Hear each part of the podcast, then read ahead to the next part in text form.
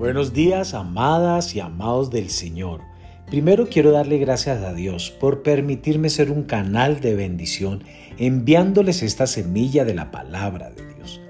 Al mismo tiempo, quiero invitarles a que sean también canal de bendición enviando la palabra de Dios a esos corazones que necesitan una voz de esperanza. La semilla de hoy se titula Juegue para ganar. En Primera de Juan capítulo 5, verso 5 nos dice, ¿quién es el que vence al mundo sino el que cree que Jesús es el Hijo de Dios? A menudo escucho a la gente decir, lo importante no es ganar o perder, lo importante es jugar bien. Eso no tiene sentido. Si usted juega bien, ganará. Cualquier entrenador le dirá que el hecho de jugar bien implica manifestar una actitud ganadora. Eso es lo que Dios desea que tengamos como creyentes que nuestra fe en Él sea tal que podamos tener la confianza de derribar todo obstáculo que el diablo nos lance. Él quiere que tengamos la confianza de ganar en el juego de la vida. Esa actitud no siempre se adquiere con facilidad. Estamos tan acostumbrados a perder que es necesario que cambiemos totalmente nuestra manera de pensar si queremos tener una actitud ganadora. En Efesios, el apóstol Pablo exhorta a los creyentes a renovar su manera de pensar.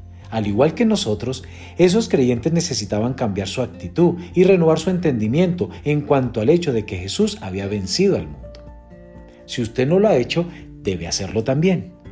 Necesita tener un sentido de confianza glorioso para que pueda decir, oye diablo, la victoria es mía y ya no hay nada que tú puedas hacer para evitarlo. Pero pastor, usted no sabe la clase de situación por la que estoy atravesando. Así es, pero Jesús sí lo sabe. Y Él dice que tenga ánimo porque Él puede darle paz en medio de la tribulación. Él le asegura que cuando Satanás venga contra usted con todo lo que tiene, cobre ánimo, porque Él ya ha derrotado al enemigo. Jesús ya lo venció y usted también puede hacer lo mismo. En 1 Juan capítulo 5, verso 5 lo describe así. ¿Quién es el que vence al mundo sino el que cree que Jesús es el Hijo de Dios? ¿Sabe qué significa decir ese versículo? Significa que si es creyente, nacido de nuevo, usted tiene el derecho absoluto de ser un vencedor para superar todo aspecto de este mundo malvado. Piense y medite en eso. Comience hoy mismo a desarrollar una actitud ganadora.